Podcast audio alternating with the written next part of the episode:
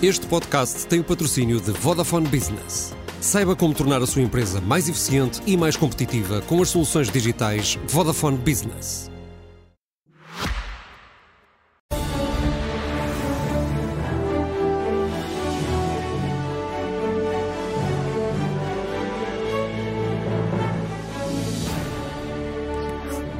Boa noite, bem-vindos ao Expresso da Meia-Noite, um programa feito semanalmente em colaboração entre a SIC Notícias e o Semanário Expresso. Dentro de 24 horas, o país já saberá quem vai ser o novo líder do Partido Socialista e, portanto, o candidato que se vai apresentar às eleições de março para tentar prolongar um ciclo político de oito anos que foi interrompido subitamente no dia 7 de novembro, depois das buscas à residência oficial do Primeiro-Ministro e do célebre parágrafo da Procuradora-Geral da República. Depois do choque inicial, a verdade é que o PS parece estar mais ou menos recomposto, a caminho ou a meio já da escolha de um novo líder e até à frente na maior parte das sondagens. É, um, é no mínimo surpreendente para aquilo que se esperava depois do choque de 7 de novembro.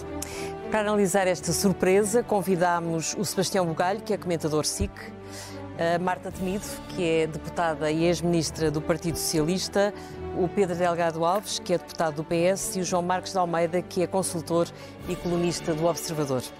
Marta Temido, eu começava por si, ainda não sabemos quem é que apoia nesta disputa a liderança do Partido Socialista. Quer aproveitar para anunciar no Expresso da Meia-Noite? Bem, agora já não apoio. Boa noite, muito obrigada pelo convite. Agora já não apoiaria ninguém porque já votei. Uhum. Uh, votei ao final da noite, ao final da noite para efeitos de mesa eleitoral e obviamente que uh, vou, vou manter aquilo que fiz até agora, uh, que é um, referir que o mais importante na minha perspectiva é a luta que vem aí. Este é o momento ainda de alguns militantes votarem. As eleições ainda decorrem até amanhã e eu votei num dos três candidatos. Mas isso significa que está. Não votou em branco nem nulo. Eu perguntei a mesma, eu perguntei a mesma coisa. Não está de acordo com o Presidente da República que entre José Luís Carneiro e Pedro Nuno Santos, bombom era mesmo António Costa. Não estava no boletim de voto, ou então eu não li bem. ou então eu não li bem. Não, acho que uh, iniciou-se uma nova etapa. Uh, estas, estes processos que no caso para mim foi o primeiro processo de eleições internas, são sempre, são sempre de alguma agitação, mas uh, a página está, está virada e agora há que pensar no depois da manhã. Há uma grande diferença entre ganhar Pedro Nuno Santos ou José Luís Carneiro? Eu penso que, em termos dos desafios que um e outro uh, terão pela frente, não, porque unir o partido é o primeiro passo, inevitavelmente. Não quer dizer que uh, o partido esteja dividido e, e, acho que houve um esforço ao longo da campanha por uh, passar essa mensagem, quer internamente, quer externamente, mas há sempre algumas feridas e alguns pequenos ajustes que são necessários. Isso exige uma, um esforço da parte de quem lidera, mas também dos próprios uh, militantes, independentemente de quem tenham apoiado explicitamente ou não, e depois há um esforço para fora e a luta é sem dúvida nenhuma com aquilo que não queremos que seja uh, o futuro do país. E para fora, qual é a grande diferença de ganhar um ou ganhar outro? É porque nesta campanha, que foi bastante mobilizadora e bastante viva, mas falou-se sobretudo de soluções diferentes para tentar chegar ao poder e de grandes diferenças de carisma, de maneira de ser. Agora, hum. de propostas, não há propriamente diferenças que tenham ficado muito perceptíveis para os portugueses? Eu, eu penso que há algumas diferenças uh, e elas já resultam da leitura das moções. Uh, as moções marcam, especialmente em algumas áreas, uma opção uh, mais, por exemplo, por uma complementariedade ou uma opção mais por uma manutenção de algumas prestações muito na esfera pública e muito dependentes da prestação também da provisão pública. Eh, há algumas eh, distinções. De qualquer forma, no conjunto, há depois um somatório que é tendencialmente aquele que resulta da matriz do Partido Socialista. Sebastião, quando, quando na, semana daqueles acontecimentos de 7 de novembro, aquela semana vertiginosa, foi muitas vezes escrito e dito, uma coisa que era normal, que era que o, o PS estava no estado, chegaria às eleições, partia, ia para as eleições num estado, enfim, calamitoso. calamitoso. Houve, houve adjetivações normais para o que, para o que estava a acontecer. Eh, e, sobretudo, e ainda por cima, depois de um ciclo de oito anos, quando chegamos às eleições, são quase nove anos. Hoje, chegando aqui, falta ainda muito tempo, o poeira ainda não assentou, há um número muito grande de indecisos, ninguém faz a mínima ideia de que resultado de eleições é que estamos a falar. Mas de repente as coisas não parecem ser propriamente calamitosas. De todo, aliás, nós parece que estamos sempre a ser surpreendidos pela resiliência do Partido Socialista ao passar do tempo. Também ninguém esperava que o PS tivesse maioria absoluta em 2022, ao fim de sete anos de governação, e teve. Ninguém esperava que o PS sobrevivesse a esta crise como do ponto de vista das sondagens e está a sobreviver. Ninguém espera que o PS consiga manter o mesmo tipo de scores eleitorais sem António Costa e, ao que aparenta, poderá ser capaz disso. Portanto, eu diria que não devemos subestimar, e os últimos tempos têm demonstrado isso, não devemos subestimar a, a fidelidade que o eleitorado do Partido Socialista eh, conseguiu manter e manteve nos últimos anos, e isso poderá repetir-se em 2024, em condições normais. Estávamos todos a discutir quem é que iam ser os ministros de Luís Montenegro. Estávamos todos a, a ver quem é que ia para o governo do PSD. Também estamos a fazer isso, não é? Não sei se estamos. Acho que estamos, ainda, ainda estamos a ver quem é que vai ganhar as eleições. E isso Já, também é bom não estar a discutir isso. Eu não estou a dizer que devíamos, estou a dizer que, em condições normais, depois de uma crise política, que é mais do que crise política, é uma crise de, de regime, e é uma crise muito grave no governo, aquilo que se passou, no meu entender, é muito grave, o PS daria um trambolhão nas sondagens. O PSD, depois daquele Congresso. Quer dizer, o PS tido, deu um trambolhão no seu, primeiro ano, no seu primeiro ano de governo. Sim, mas não deu um trambolhão depois do 7 de novembro, e isso não deixa de ser surpreendente. O, o que é que achas que justifica isso? O que é que eu acho que justifica isso? É difícil não dar uma resposta pouco patriótica, não é? Eu não sei. Acho que poderá haver. Ou então não conheces suficientemente bem a pátria. Pois pode, também pode ser isso. Ou tenho demasiado fé nela, Ricardo Costa. Eu acho que a grande questão, a grande questão que se coloca é, é se o Partido Socialista consegue ou não continuar vencedor depois de perder o seu grande ativo eleitoral, que foi António Costa, que desde que se fez Primeiro-Ministro nunca perdeu uma eleição. E pensas que esta sensação de alguma injustiça que acabou por enquadrar uh, a queda de António Costa pode contribuir para estancar a perda de votos? Eu não sei porque, eu, reparem, dos pollsters com quem eu falo, uh, os homens das sondagens com que converso, todos todos me dizem que o que conta, quando é a valer, é a partir do momento em que os portugueses souberem concretamente quem é que vai ser o candidato do PS às eleições. E nós ainda não sabemos. Sim, portanto, amanhã, portanto, amanhã, agora a partir amanhã, de janeiro é que amanhã, a coisa começa... Amanhã saberemos. Agora, seria de facto extraordinário, não só que o PS conseguisse sobreviver do ponto de vista da credibilidade àquilo que aconteceu, com os méritos e deméritos da investigação, como também que o, que o PS conseguisse sobreviver enquanto vencedor eleitoral sem António Costa porque isso, no meu entender, coloca em causa o, o, o, papel do PSD enquanto segundo maior partido. Se não consegue ganhar nem assim, quando é que vai ganhar?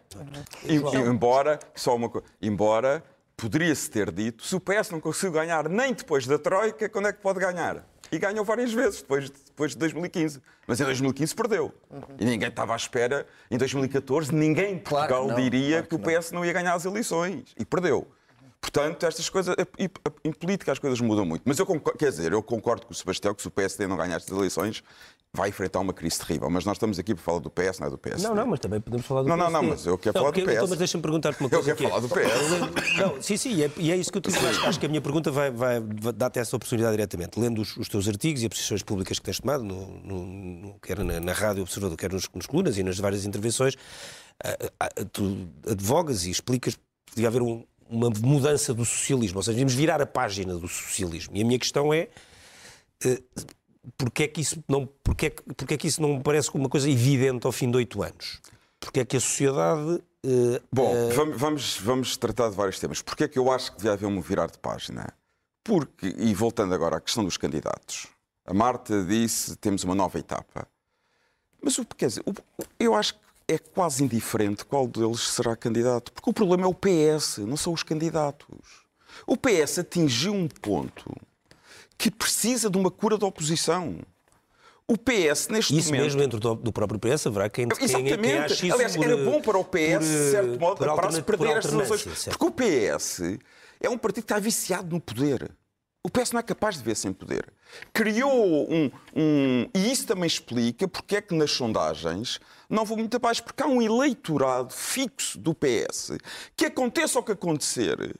Esse eleitorado, quando vai votar, não está a pensar se o partido se confunde com o Estado, se, se, se o PS comete erros, se o PS é incompetente. Está a pensar nos seus interesses pessoais, os seus interesses até financeiros. E sabe ou, ou julga saber que com o PS tem algumas coisas garantidas e tem dúvidas em relação ao PSD. E isso explica também as sondagens. Mas eu também não levo muito a sério as sondagens. E vou explicar porquê. Em 2015, até duas semanas antes das eleições, o PS estava à frente e com as suas sondagens. Perdeu-as, com oito pontos de diferença.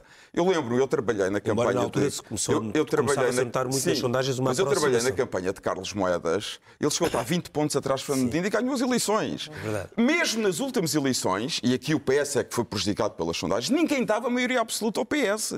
Ninguém, nenhuma sondagem. E tiveram. Portanto, Mas, as João, sondagens essa valem sensação valem. de que há um eleitorado que está viciado no Partido Socialista, como é que se dá a volta a isso? Porque é que a direita não tem Não, é um maneira... grande desafio para o PSD. Eu acho que é um grande desafio para o PSD. Rui Rio foi incapaz de o fazer. Espero que Montenegro consiga fazer. Mas ainda voltando ao PS, que, e porquê é que eu acho que não há uma grande diferença entre os candidatos e o problema é o partido? Porque o PS, o PS, eu costumo dizer, o PS é uma espécie de partido micro-ondas. Mete o prato que já existe há não sei quanto tempo para requentar no micro-ondas e depois apresenta aos portugueses com um novo chefe, chefe no sentido não só de chefe parteiro, mas chefe de, cozinha.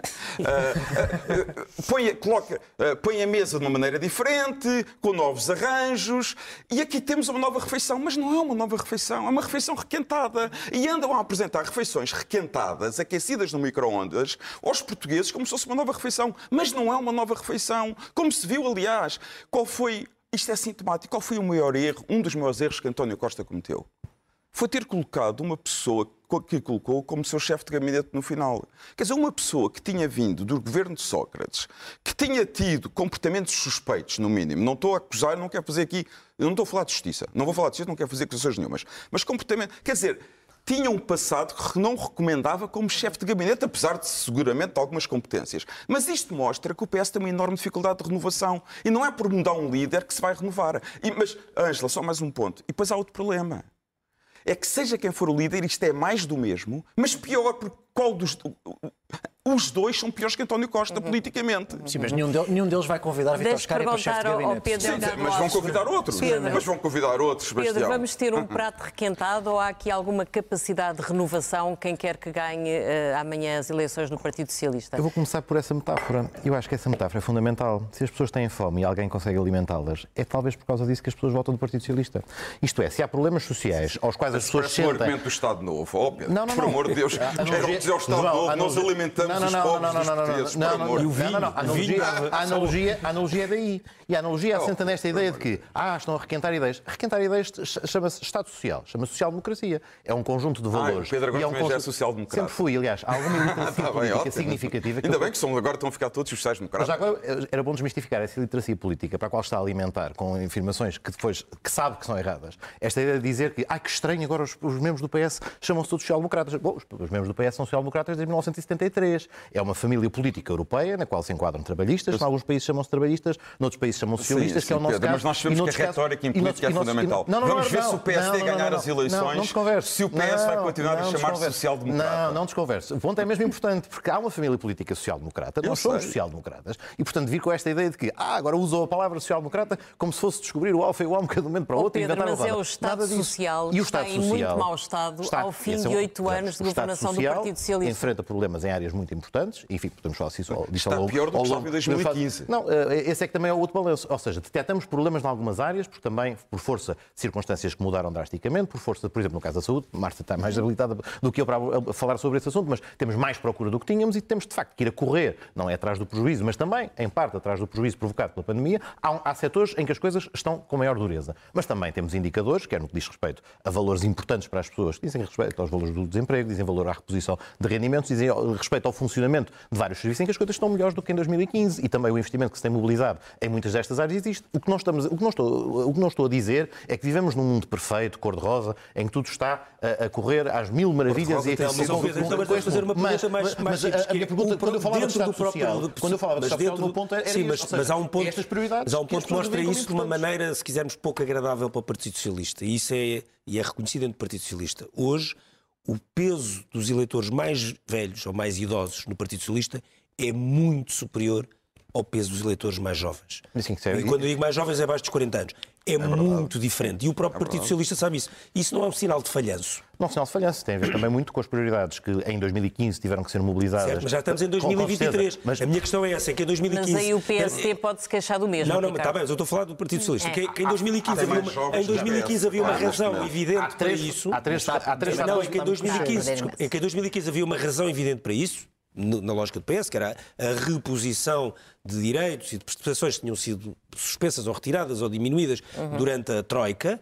A verdade é que dois mil oito anos depois essa agenda foi ficando permanente e os jovens não se sentiram minimamente. Os jovens hoje estão muito mais noutros partidos, alguns deles novos, e não estão propriamente próximos do Partido Socialista. Muitos e quando eu digo jovens, é até os. Eu acho que Mas há- eu- tá bem, mas eu estou a eu falar dos que votos e muitos que eu há três questões votar. diferentes. Há essa viragem da reposição de rendimentos, mas aqueles eleitores continuam a sentir que o Partido Socialista é o que continua a responder aos seus anseios e preocupações. Temos um quadro em que também temos vindo gradualmente a aumentar valores de pensões, porque há uma política de rendimentos em relação a um público mais vamos Isso faz sentido. Esse- Esse, é um, esse é um dos aspectos. Ou seja, Os tem a jovens, ver, os jovens, tem a ver com. só, só, Espera, espera, ó, Pedro, tem- só para dizer uma coisa, os, jo- os jo- os jovens não recebem pensões. Calma, mas já lá vamos. Mas uh, o facto destas Exato, pessoas. que eu Destas pessoas também só- são. só- Não sabem se deixa-me lá acabar o raciocínio. E não sabem se algum dia receberão. Fui tão bem comportadinho, não interrompi ninguém. Deixa-me lá acabar o raciocínio. Há este primeiro elemento. Há, um- há uma coisa que tem, que tem raízes históricas, mas depois tem a ver com políticas públicas que se mantêm em relação a este público-alvo. Depois, a questão do envelhecimento dos eleitorados.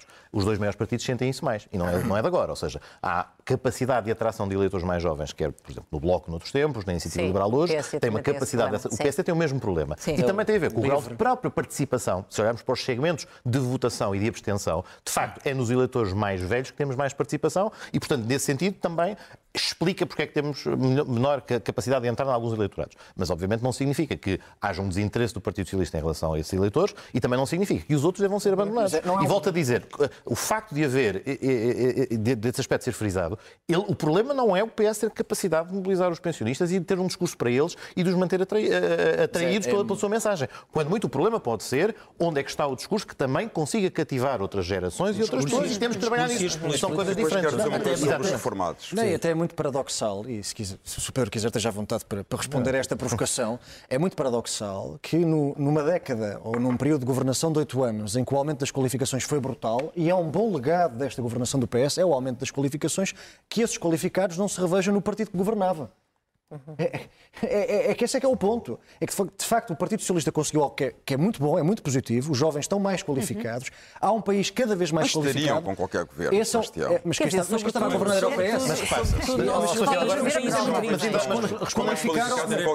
Qualificaram, qualificaram. Mas deixa-me só responder à provocação. Não é uma especificidade portuguesa. Ou seja, são estes mesmos eleitores, com este mesmo perfil de qualificações, com estas mesmas faixas etárias, que a Europa fora tem os problemas da autonomização quando da saída de casa, que enfrentam salários mais baixos, que têm relações E- laborais e mais precárias. Não conseguiu responder a esses Ah, enfim, problemas, não é, Nesse aspecto, A enfim, tempo, padecemos dos mesmos problemas que outras sociedades, com, com outras sociedades que querem conservar os seus modelos sociais-democratas também enfrentam e, obviamente, necessariamente estamos com isso preocupados. passar- Não há aqui uma singularidade portuguesa. é Não, não, ponto. mas claro, pronto, ok. Antes, já não, antes, não, antes havia um problema em reconhecer problemas, não do Pedro, não estou a especificar no Pedro, agora já se reconhece os problemas e até já se reconhece que eles existem em todo o lado. Agora vamos tentar resolver os problemas. Eu, quando falamos daquilo, do nosso futuro político, eu acho que nós não podemos separar aquilo que se vai passar em Portugal, os nossos protagonistas políticos, até os nossos programas, as nossas políticas públicas, daquilo que vai acontecer entre, entre 2024 e 2028. Mesmo que toda a gente presuma que a legislatura não vai até ao fim, devido à instabilidade parlamentar, se olharmos para o que se pode passar no mundo, entre 2024 e 2028, eu acho que talvez possamos ter um debate mais informado sobre esse nosso futuro enquanto portugueses ou enquanto analistas políticos. Entre 2024 e 2028, Trump pode voltar à Casa Branca, a NATO, pode ser, a NATO e o esforço de guerra ucraniano podem ser desfinanciados, Taiwan pode ser invadido pela República Popular da China, com todo o tumulto em termos de tensão comercial entre a Europa e Pequim que isso pode gerar. As verbas da coesão, nomeadamente para Portugal, que é particularmente dependente delas, podem ser reduzidas para o nosso país depois do alargamento, seja para os Balcãs Ocidentais, seja para a Geórgia e um dia para a Ucrânia. Dito de outro modo, vamos receber menos fundos europeus e os juros, e os juros negativos, como toda a gente já reparou, acabaram. Dentro deste quadro de instabilidade e de maior escassez, que Estado Social é que queremos? Pessoas de esquerda e pessoas de direita. Que reformas é que defendemos para manter inclusivamente a natureza constitucional dos nossos serviços públicos? Mesmo as pessoas que defendem, e que eu respeito que defendam, que serviços públicos universais e tendencialmente gratuitos, têm que reconhecer que neste ambiente de instabilidade internacional e com menos acesso a financiamento do que tivemos nos últimos 20 anos, que reformas vão ter que ser feitas até Muito para bem, manter olha, essa natureza isso é um constitucional. bom ponto de partida para perguntarmos à Marta Temido. Hoje o António Não Costa reformar já não é uma hipótese, o meu ponto que é esse. do próximo líder do PS espera que dê sequência àquilo que começou a ser feito e que estava a ser feito e que corrija aquilo que estava errado. Uh, pegando neste, neste quadro realista, mas, mas bastante pessimista que o, que o Sebastião acaba de traçar, como é que acha que se vai, que o PS, se conseguisse ganhar as eleições, ia gerir, uh, por exemplo, as questões do Estado Social em Portugal? Bom, eu acho que há duas, duas questões uh, que preocupam, que deverão preocupar uh, um futuro líder, qualquer que ele seja, de qualquer partido. Uh, efetivamente, a manutenção do Estado Social, na minha perspectiva, um, sobretudo num país com as características do nosso, e obviamente à cabeça a saúde e a educação, com os seus desafios, e depois as questões associadas à justiça e as questões de alguma forma associadas a algo que podemos chamar, que poderei chamar a reforma do Estado. Uh, há um conjunto de interesses uh, instalados uh, e eu à cabeça não posso deixar de destacar até pelo, pelo, pelo, pela história recente a questão das ordens profissionais que um, dificultam imensamente aquilo que é a modernização da sociedade um, e um conjunto de avanços. Mas podíamos falar de outros, de outros poderes, podíamos falar da intervenção do Tribunal de Contas, podíamos falar da intervenção de um, alguns reguladores, isso na dimensão Estado, digamos Mas, assim. sim. Na dimensão Estado Social, há aqui, parece que há aqui uma tensão entre quem é que é o prestador e que aquilo que divide Uh, muitas vezes uh, a esquerda da direita é quem é que é o prestador, porque ninguém, uh, pelo menos no nosso, no, nosso, no nosso contexto, se atreve a dizer, por exemplo, que vai acabar com o Serviço Nacional de Saúde. pode ter uma concepção diferente do Serviço Nacional de Saúde, mas não. Um, não, não, formaliza uma aversão ao modelo serviço universal. Uhum. O mesmo em relação à escola pública. Mas a questão a é como é que é eficaz fazer isso. defendeu acerrimamente hum. a, a, saúde pública, não reconhece até depois no final da pandemia e de, do recurso que foi inevitável à ajuda dos privados, não reconhece que hoje em dia é impensável pensar no SNS sem olhar também para a complementaridade com os privados? Mas a mim a complementaridade com os privados nunca me causou qualquer moça. A única questão que eu acho que nós temos que ter muito clara Uh, e isso é provavelmente algo que não tem a ver com esquerda ou direita, tem a ver com alguma seriedade na forma como encaramos a prestação, é que nós não podemos achar que um, um privado é necessariamente mais eficiente do que um público quando não damos regras de gestão uh, empresariais uh, ao público. E aí voltamos às questões de, de, intervenções do Tribunal de Contas, uh, de alguns reguladores, etc, etc. Portanto, não estão a operar no mesmo, com as mesmas regras. Isso desvirtua tudo. E então a opção pode ser, não, então vamos privatizar, já que não conseguimos. E eu acho que esse é o caminho mais fácil, por Mas uma razão muito uma simples. Coisa, e, se tivesse que, e se tivesse que dar corpo a esta ideia de António Costa de quem vier a seguir que corrija aquilo que foram erros, o que é que acha que precisa de ser corrigido em primeira linha? Eu acho que, eh, por aquilo que é o contexto, que, que, é o elefante na sala, não é? Há bocado já foi referido, hoje não vamos falar de justiça. Uh, o tema da justiça é um tema uh, de Estado e de reforma e que, sobre o qual temos que falar, temos que ter uma conversa séria. Espera que o próximo líder do Partido Socialista, se ganhar as eleições, agarre Espero que essa quem questão? quer que seja, que agarre esta questão. Uh, evidentemente que eu prefiro que seja um líder do Partido Socialista. As questões do Estado Social, a questão da saúde à cabeça, um, neste momento eu acho que não é um problema de reforma, é um problema de implementação. Porque nós muitas vezes, também desculpem dizer isto, mas é, é, a minha perspectiva, falamos de reformar, reformar, reformar, e uma reforma em princípio é algo que é definido no tempo, marcado com objetivos e metas políticas que têm um princípio, um meio e um fim. Nós às vezes agarramos à ideia de reforma porque sentimos que as coisas estão mal, mas não sabemos exatamente qual é a alternativa, o que me leva à questão inicial, que é os portugueses não escolhem de outra maneira porque não sentem que haja uma alternativa. João, então como é que se derrota o Partido Socialista? Como é que se derrota o Partido Socialista? Bom, fazendo duas coisas fundamentais. Primeiro, dizer claramente os erros todos que o Partido Comunista cometeu desde Socialista, que o Partido Socialista. Ah, se for só o comunista, se calhar não dá para ganhar não, o, partido, o Partido Comunista já quase que acabou. O Partido Socialista cometeu, às vezes as derivas de esquerda levam-nos a estes, estes, estes, a estes erros, mas que, que o Partido Socialista cometeu desde que é governo em 2015. E cometeu vários. E, e alguns muito graves. Uh, nas políticas sociais, na questão da cultura democrática, na relação entre o Estado e o partido. Tudo isto são questões muito importantes. Uh, Mas são questões depois, que é preciso, e depois o PSD tem que mostrar. João. Exatamente. Durante Então- os 10 anos de cavaquismo Mas- falávamos do mesmo. Oh, Ângela, do poder, obviamente, mas esse, é, desgaste do esse é um dos partido, meus partido pontos. Morreu, é assim. Mas esse é um dos meus pontos. O poder, como dizia um grande pensador inglês, Lord Acton, o poder corrompe e o poder absoluto corrompe absolutamente. E o poder prolongado também corrompe. É esse o meu ponto. Porquê é que nós chamamos ao nosso regime de democracia pluralista? Porque deve haver uma renovação de quem está no poder. Porque estar muito tempo no poder faz mal aos partidos políticos. E o PS está nessa fase. O poder está a fazer mal ao PS e por isso está a fazer mal a Portugal ter o PS no poder. É muito simples. Agora, eu queria uh, pegar a outra maneira importante, que é fundamental para o PSD, também derrotar o PS, que é o PSD mostrar, ter um discurso positivo e mostrar o que é que faz diferente, quais são as, as suas propostas para os problemas do país e porque é que vai fazer diferente e melhor do que o PS. E depois há outro ponto, quer dizer, há aqui vários pontos, e até foram referidos, que eu gostava de referir. Primeiro, uh, eu acho que uh, a maioria dos portugueses que votam, a maioria dos portugueses, pensa em política, não é como as pessoas que estão à volta desta mesa que pensamos muito em política. A maioria dos portugueses deve pensar em política 5 minutos por semana. Pois alguns, talvez 5 minutos por dia. Não pensam mais do que isso. Para os portugueses, havia eleições em 2026. Era o que estava na cabeça dos portugueses. O que aconteceu foi tudo súbito, ninguém estava à espera de eleições Portanto, é antecipadas. normal ninguém. este impasse Portanto, os portugueses nunca olharam para Luís elevadíssimo. Montenegro. A maioria dos portugueses não olham para Luís Montenegro como com olhos de que este, este- esta pessoa pode ser primeiro-ministro. Só agora é que estão a começar a olhar. Porque agora é que a hipótese é real. olham E muito. é em março. Mas o problema é que João não olham Não sei, não sei se olham, vamos ver em março. Se João, olham ou mas o Não é- João que pensa neste mais momento, tempo o que em indica é que política não olha por muito. dia, já percebeu como é que o PST pode fazer diferente? Ou já percebeu o que é que eles vão fazer diferente? O que eu acho, que eu não estou a trabalhar no programa do PSD, mas acho que é fundamental, como eu disse, o PSD ter propostas novas, ter propostas, por exemplo, aqui estávamos a falar do Estado Social. Eu acho que é fundamental o PSD mostrar quais são as suas políticas sociais e porque é que pode melhorar a saúde pública e a educação pública em relação ao que fez o PS. É fundamental. É fundamental, mas o Estado Social, vamos lá ver, nós não podemos falar só do Estado Social, é fundamental falar de uma coisa que é crescimento económico produtividade em Portugal. Porque não há um Estado social forte sem um crescimento económico forte. Porque se não houver crescimento económico, o Estado social faz através de dívida ou então de mais impostos. E esse é um problema que se discute muito pouco em Portugal. É a tal história como começou o Pedro, é ter comida para os pobres. O que nós queremos é que Portugal haja mais ricos e não haja mais pobres. E desde que o PS está no governo, há mais pobres e há menos ricos.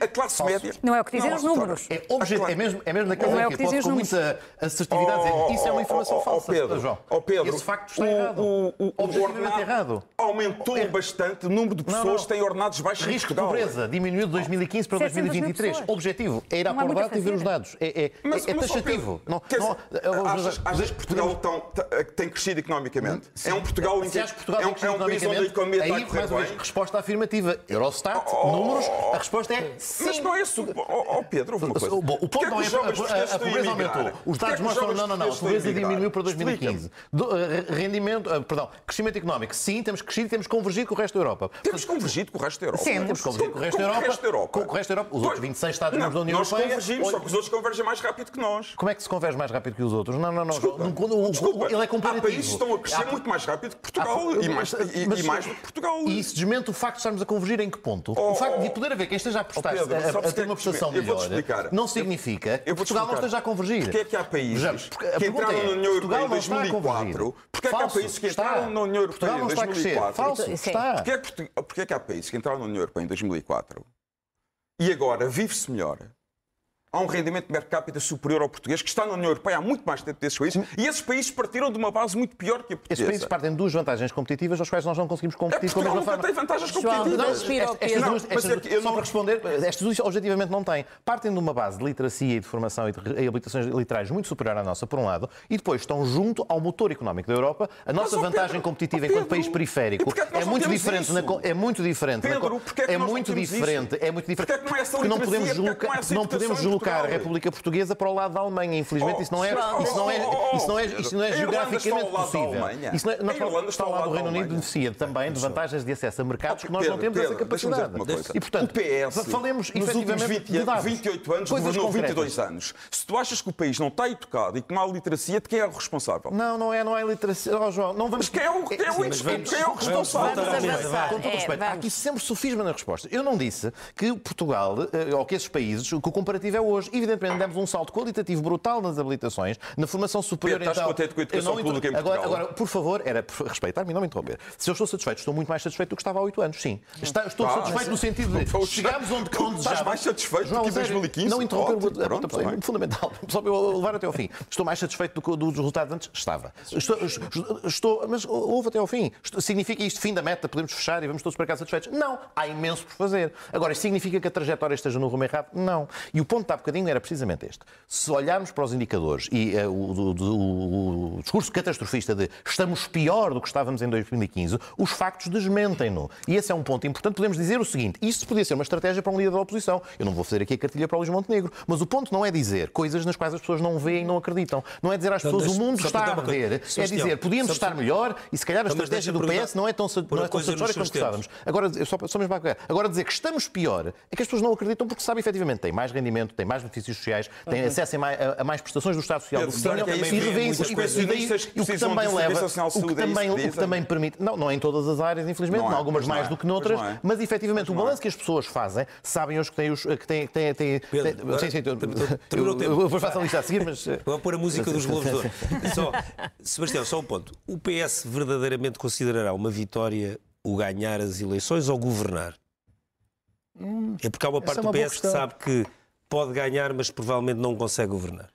Mas que isso poderia ser uma vitória Eu acho que se o suficiente. Partido Socialista conseguir disputar o primeiro lugar com o PSD, mesmo que haja uma maioria direta no Parlamento, não se pode queixar depois de tudo aquilo que aconteceu. O desastre foi tal que Pedro Nuno Santos, se tiver mais do que 27%, pode dizer que, é um- que não é um mau resultado. Pode Pedro dizer que não. Santos, ele, ele ganhou as eleições já?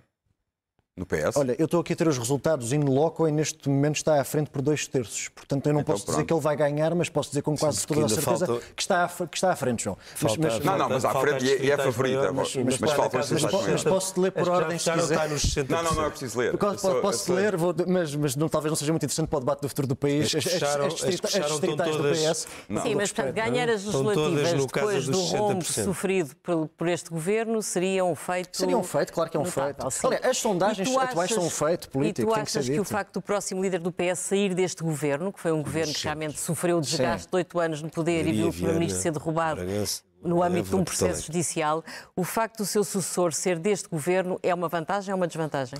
Dizer, eh, o facto é que o governo, assim, o- ao fim de oito anos do governo, é difícil não haver um protagonista do PS, tirando o Pedro Delgado Alves, que está aqui ao meu lado, que não tenha estado nos governos de António Costa. Não é? Portanto, era difícil, é não era, era difícil arranjar alguém. Tirando, tirando, Ou seja, o Pedro Delgado Alves é um forte candidato a ministro no caso do PS formar governo. Pelos vistos não era. Mas de qualquer modo, Precisamos dele aqui. É que é- essa, é uma das, essa pergunta que me estás a fazer é: é uma vantagem ou uma, ou uma desvantagem o próximo líder do PS ser um Sim. ex-ministro de António Costa? Sim. É diferente nos dois casos, porque Pedro Nuno Santos tem um grau de autonomia política e ideológica além do costismo, sempre teve, antes e depois de ser ministro de António Costa. Portanto, eu acho que é diferente nos dois. Mas a verdade, para ser franco, é que eu ainda não consigo responder. Porque eu ainda não consegui perceber se o PS mantém as sondagens que mantém, porque as pessoas não confiam na alternativa, porque as pessoas estão, como dizia o João Marques de Almeida, aditas às políticas públicas do PS.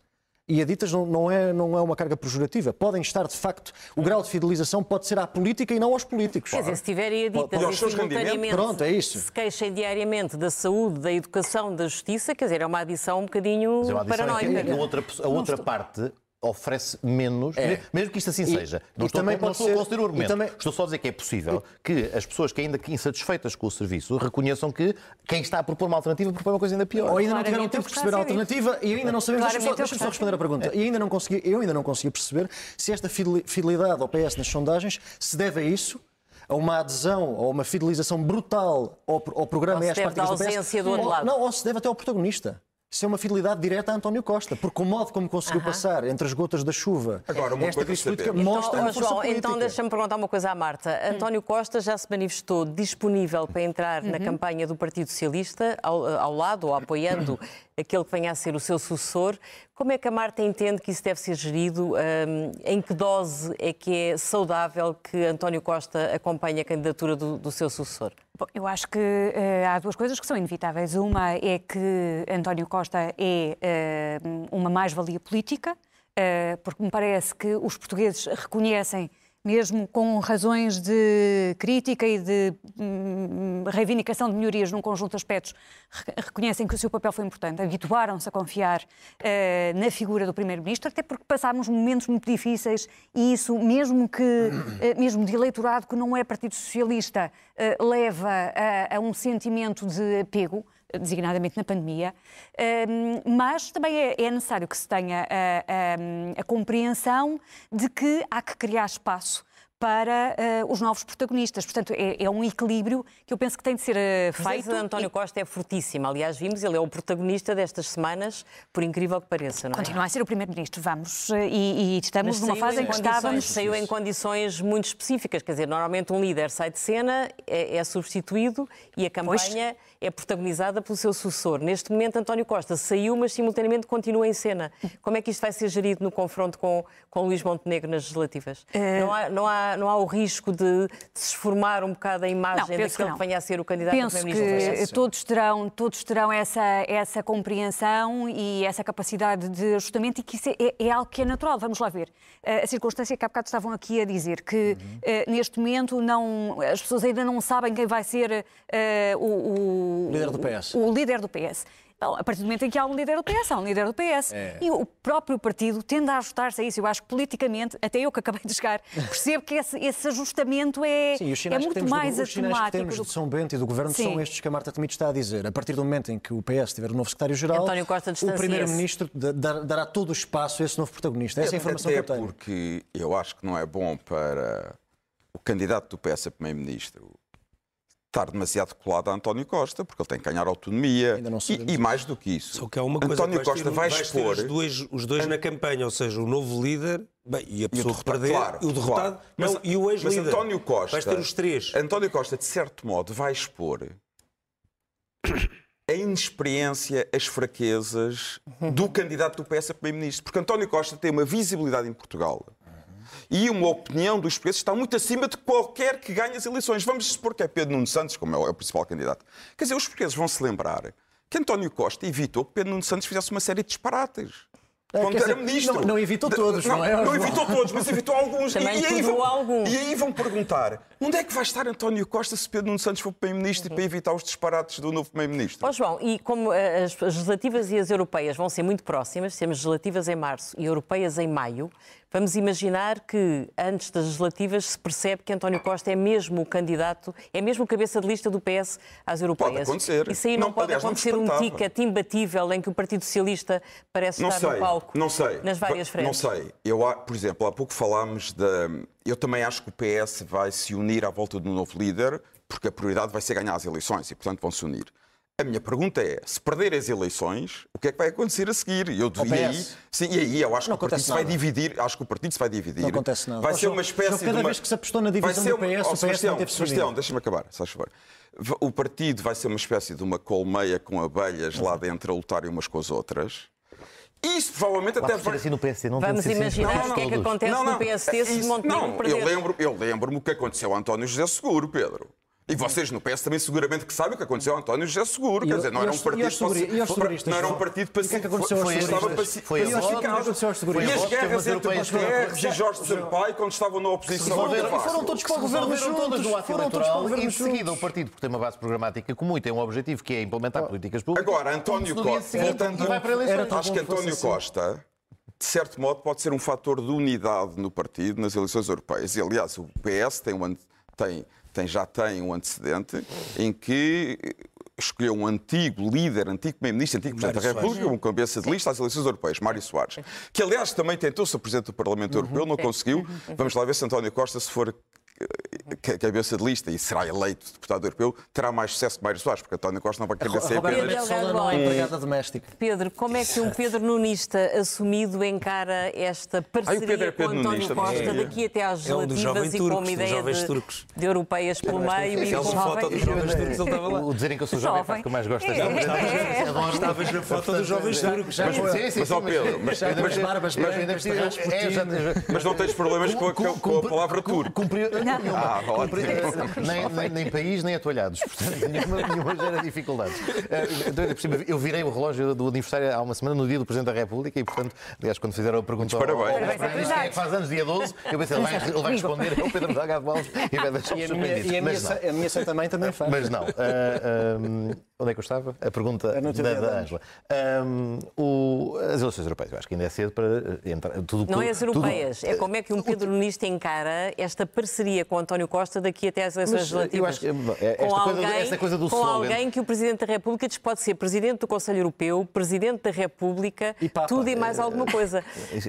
Pedro Nuno Santos, Ora como é que compete eu diria- com, com- com esta imagem ao seu lado? Vou conceder a premissa da pergunta que é a pessoa ter o rótulo de Pedro Nunista, mas os que têm o rótulo de Pedro Nunista tinham o rótulo de Costista há- há- antes disso, quando, por exemplo, quando apoiaram na eleição anterior. Portanto, o- se quisermos dizer o pedronunismo, o costismo são, são a existirem, materializando-se em, em tendências ideológicas, mas são uh, coisas que sempre conviveram no Partido Sim, Socialista mas isto é um naturalmente. efeito e, portanto, que pode somar ou que pode é um, complicar. é um efeito que soma. Ou seja, não vejo como é que um partido se apresenta unido e que ainda, ainda para mais, se, se, se aquilo que estávamos aqui nós a dizer, que o disse o Presidente da República, que há um capital político positivo que António Costa tem, e vários comentadores hoje, hoje davam nota, como é que um capital que é político, que é positivo, aliás, que soma, não deixa de ter um efeito positivo. É, é, vejamos, em que modalidade, ambos, eh, se for caso disso, eh, entenderão de fazê-lo, qualquer que seja o líder do E se PS. António Costa nas amanhã europeias a- for cabeça de lista e tiver melhor resultado do que teve Pedro Nuno Santos nas não só- legislativas? Mas, mas vejamos, eh, eh, que, o que, é que, que é que isso traz? Duas eleições. sei, estou a perguntar. É uma pergunta legítima, politicamente. Mas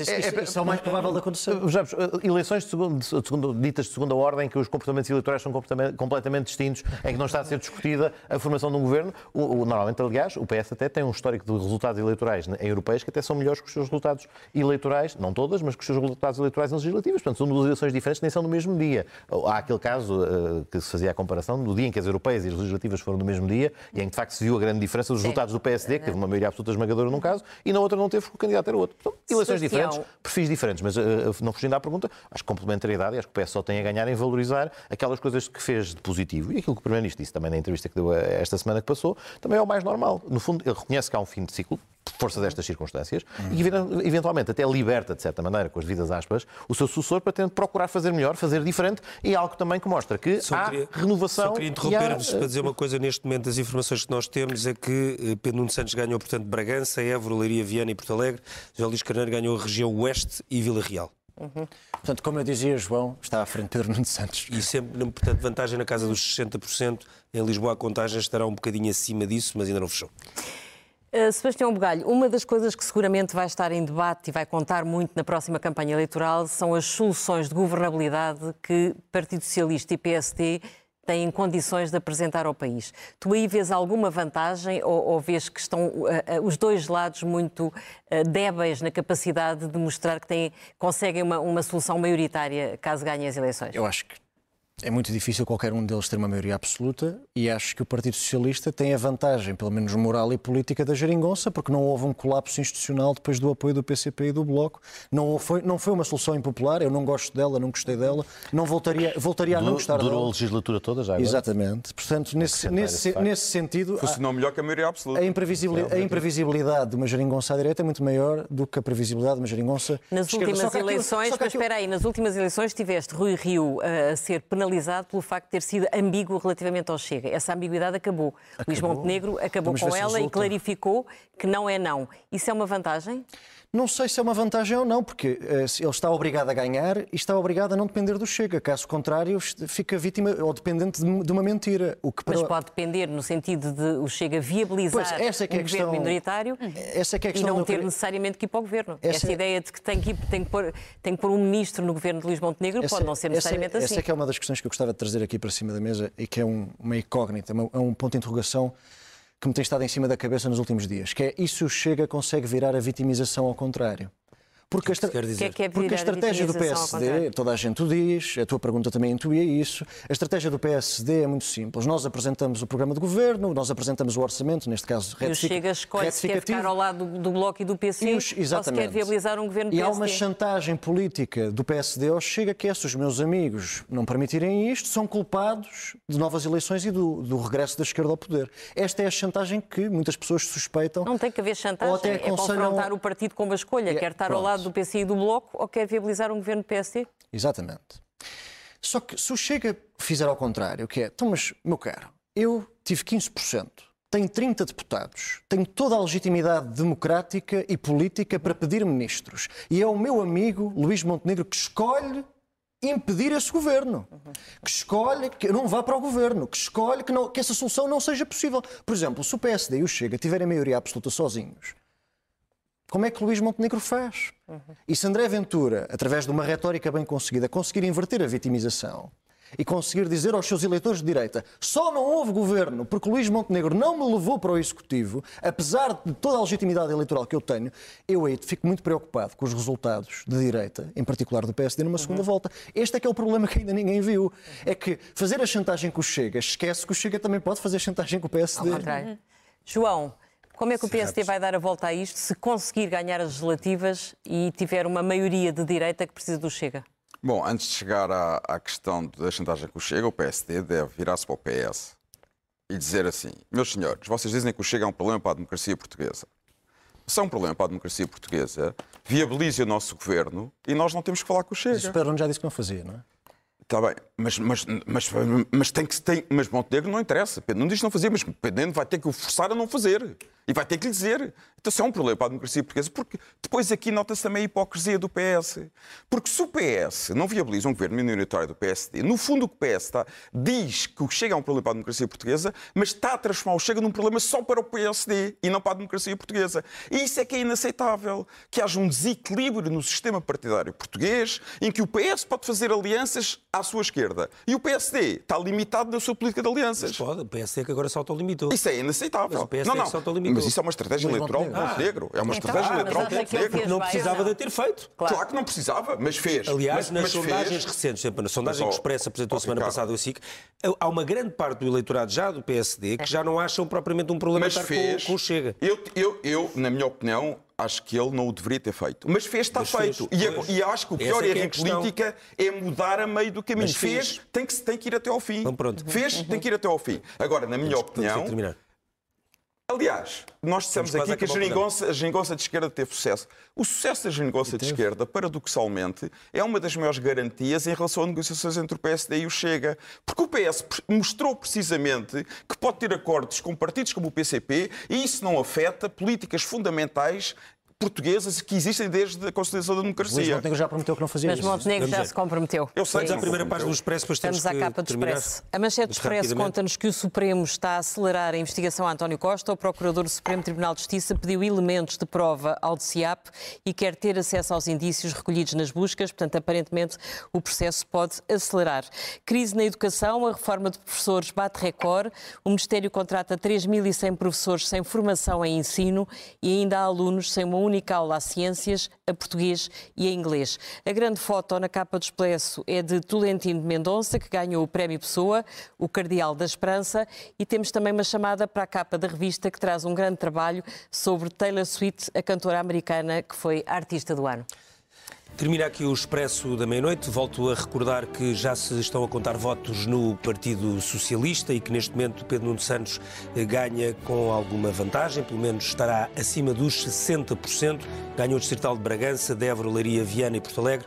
José Luís Carneiro ganhou a Federação Regional Oeste, a região oeste do Distrito de Lisboa e também eh, Vila Real. Falta ainda contar os votos em Lisboa, Setúbal e Guarda, se não estou em erro. Amanhã há novas votações, mas neste momento a vantagem consolida-se então junto de Pedro Nuno Santos, que estará acima dos 60%. Uma informação para continuar a acompanhar aqui já de seguida no Jornal da Meia-Noite e amanhã ao longo de todo o dia numa emissão especial da SIC Notícias. Amanhã por esta hora, um pouco antes, por volta das 10, 10 e meia, 11 da noite, saber se há de forma oficial quem é o novo líder do Partido Socialista. Boa noite. noite e até para a semana.